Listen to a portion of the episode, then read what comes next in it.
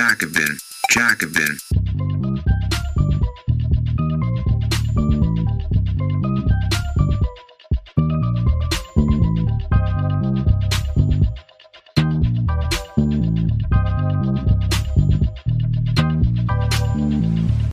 Eine kleine Neuigkeit zu Beginn. Der Jacobin Podcast ist in der Top 10 auf Spotify in der Kategorie Gesellschaft und Kultur. Wir freuen uns, dass er euch so gut gefällt. Damit wir unsere sozialistischen Ideen weiter verbreiten können, erzähl doch gerne deinen Freunden und Genossen davon oder teil die Folge. Vielen Dank. Antifa heißt Wohlfahrtsstaat. Die jüngsten Umfragerekorde der AfD sollten kein Anlass zum Verzweifeln sein, sondern ein Aufruf zum Handeln. Von Lukas Scholle und Ines Schwertner Bevor wir die Episode starten, ein Hinweis. Dies ist eine im Winter 2024 aktualisierte Fassung des Artikels, der ursprünglich im Sommer 2023 erschien. Er umfasst also nicht die erschreckenden Recherchen von Korrektiv, die Demo oder die Debatte um das Verbotsverfahren. Damals, im Sommer 2023, lag die AfD bundesweit mit der SPD gleich auf bei rund 18 bis 19 Prozent, ein Novum zu diesem Zeitpunkt. Mittlerweile ist es noch krasser. Während die AfD bei 23 Prozent steht, steht die SPD nur noch bei 13 Prozent. Im Osten sind die Zahlen noch einmal drastischer. So ergab schon im Sommer 2023 eine Umfrage zum Bundestrend, dass die AfD im ganzen Osten mittlerweile stärkste Kraft ist. In Sachsen war die AfD damals sogar dreimal so stark wie die SPD. Heute ist sie fast fünfmal so stark. Doch auch im Süden gewinnt die AfD dazu. In weiten Teilen Bayerns und Baden-Württembergs ist sie nach Umfragen die zweitstärkste Kraft. Diese Zahlen sind brisant, denn es stehen etliche Landtagswahlen an. In Bayern, wo im Herbst 2023 gewählt wurde, gewann die AfD rund fünf Prozentpunkte auf 15 Prozent hinzu. Im Herbst 2024 wählt der halbe Osten. In Sachsen und Thüringen führt die AfD mit rund 28 Prozent die Umfragen an. So der Stand aus dem Sommer 2023. Jetzt sind es 34 und 31 Prozent. In Brandenburg lag sie im Sommer 2023 mit 24 Prozent gleich auf mit SPD und CDU. Jetzt mit 28 Prozent weit vor SPD und CDU. Bei all diesen Wahlen droht die AfD nicht einfach nur dazu zu gewinnen, sondern stärkste Kraft zu werden. Das würde nicht nur reihenweise Faschisten in die Parlamente befördern, es könnte auch eine ganz neue Dynamik entfesseln, in der die AfD die anderen Parteien vor sich hertreibt, sei es als Anführerin einer Koalition mit der CDU, zu der diese gedrängt wäre, oder als bei weitem stärkste Opposition gegen schwache Regierungen aus vielen Parteien. Ein Kipppunkt der bundesdeutschen Geschichte, ausgelöst durch Jahrzehnte neoliberaler Politik und anschließender Verwaltung der Schäden. Das Geschäft der Angst. Die AfD gewinnt vor allem mit Angstmache, doch ihre Strategie scheint sich verschoben zu haben, von der Gesellschaftspolitik zur Wirtschaftspolitik.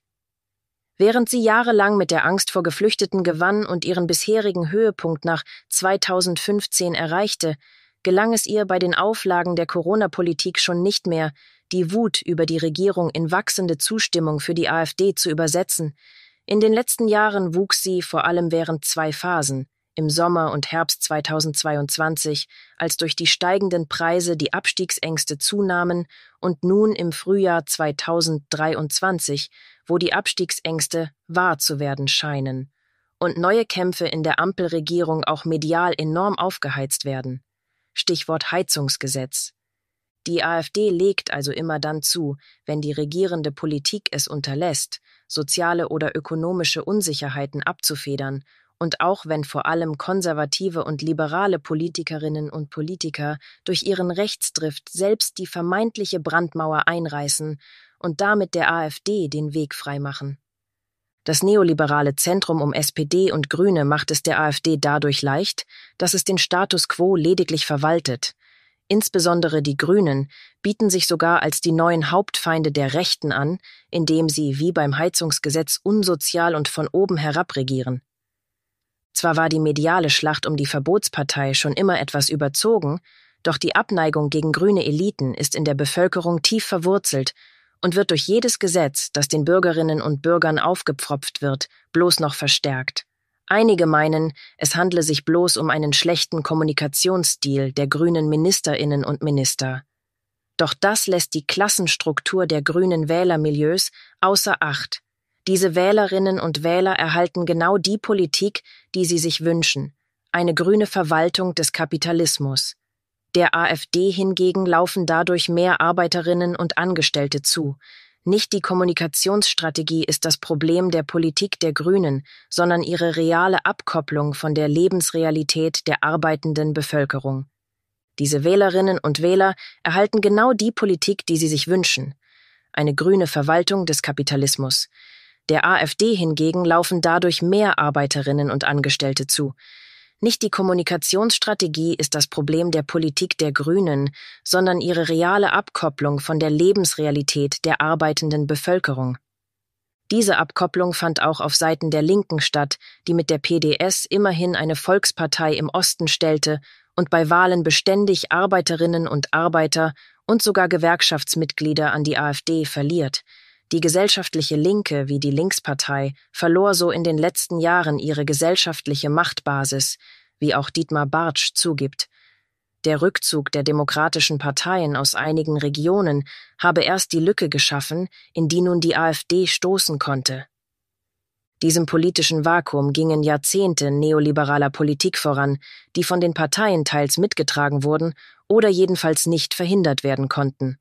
Ob man nun auf die Schocktherapie der Wiedervereinigung blickt, die statt blühenden Landschaften Ruinen brachte, ob man sich Regionen ansieht, deren Kommunen unter der Schuldenlast erdrückt werden, wodurch die Aufnahme von Geflüchteten auf Kosten anderer staatlicher Leistungen geht, oder ob man sich die Menschen ansieht, die kaum genügend Geld zum Leben haben, das alles sind Folgen einer Wirtschaftspolitik auf Kosten der vielen und zugunsten der wenigen.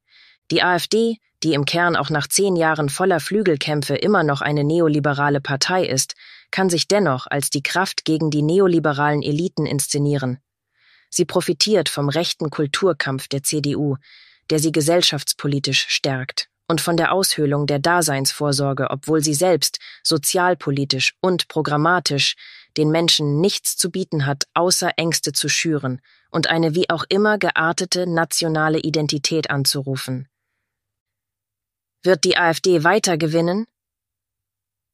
So scheint es, denn die Ampel verwaltet auch nur die neoliberale Politik, die den Leuten das Leben schwer macht.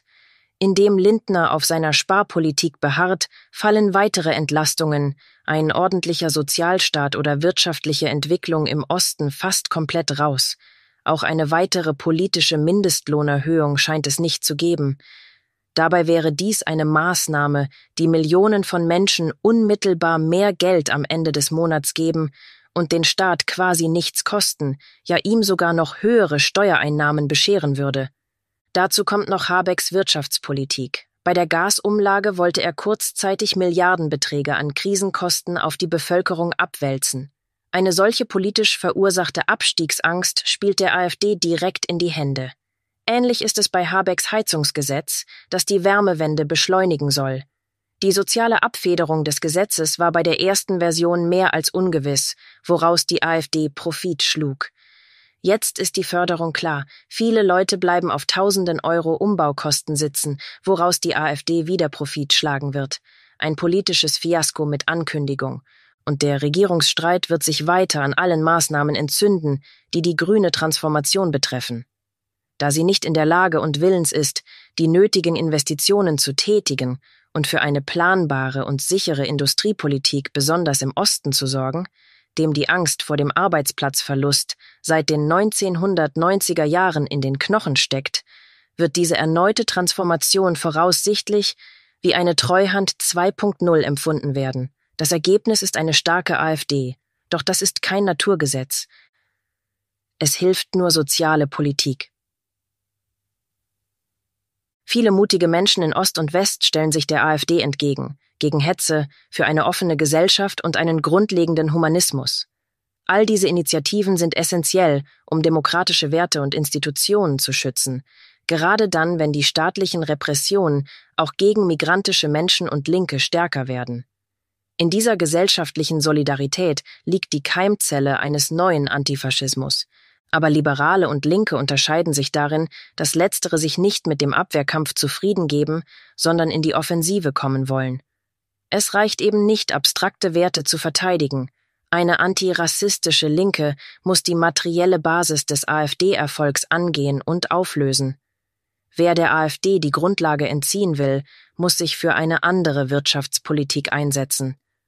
Nur so kann den Menschen die Abstiegsangst genommen und materielle Sicherheit gegeben werden. Es braucht sofort eine höhere Mindestrente, einen höheren Mindestlohn und eine höhere Mindestsicherung.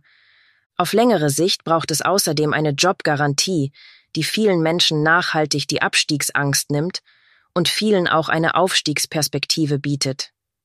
Im Osten werden gerade neue Fabriken gebaut, die von internationalen Investoren abhängig sind, etwa die neue Chipfabrik bei Magdeburg, bei der tausende Arbeitsplätze auf dem Spiel stehen.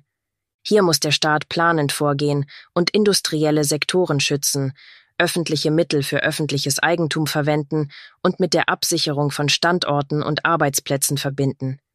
Gerade mit der Angst vor der Deindustrialisierung kann die AfD Politik machen, obwohl sie selbst außer neoliberalen Rezepten nichts vorzuweisen hat. Hier braucht es eine starke Linke, die vorsorgend und planerisch vorgeht und dem kleinen grünen Staat zugunsten des Kapitals und zu Lasten der großen Mehrheit einen großen grünen Staat mit Garantien für die breite Bevölkerung entgegenstellt. Kurzfristig könnten neue Einmalzahlungen beschlossen, der Preis des Deutschlandtickets abgesenkt oder die Mehrwertsteuer auf Lebensmittel gestrichen werden. Mittelfristig muss es vor allem Lohnwachstum geben, das man durch stärkere Gewerkschaften oder das Ankurbeln der Wirtschaft fördern kann. Nur mit einer solchen Politik, die Wohlstand für alle bringt und ihn auch in der Zukunft sichert, kann man die AfD besiegen und die Demokratie vor dem Ruin bewahren. Diese Politik braucht es jetzt, denn die Wahlen im Osten sind bereits in diesem Jahr. Dies war ein kostenlos hörbarer Artikel des Jacobin Magazins. Viermal im Jahr veröffentlichen wir eine gedruckte und digitale Ausgabe und auf jacobin.de schon über 1000 Artikel. Wenn du die Arbeit der Redaktion unterstützen möchtest, schließ gerne ein Abo ab über den Link www.jacobin.de/podcast. Das schreibt man J-A-C-O-B-I-N, Jacobin. Nur dank der Unterstützung von Magazinabonnentinnen und Abonnenten können wir unsere Arbeit machen, mehr Menschen erreichen und kostenlose Audioinhalte wie diesen produzieren. Und wenn du schon ein Abo hast und mehr tun möchtest, kannst du gerne auch etwas an uns spenden via www.jacobin.de slash podcast. Den Link findest du auch in der Episodenbeschreibung. Vielen Dank.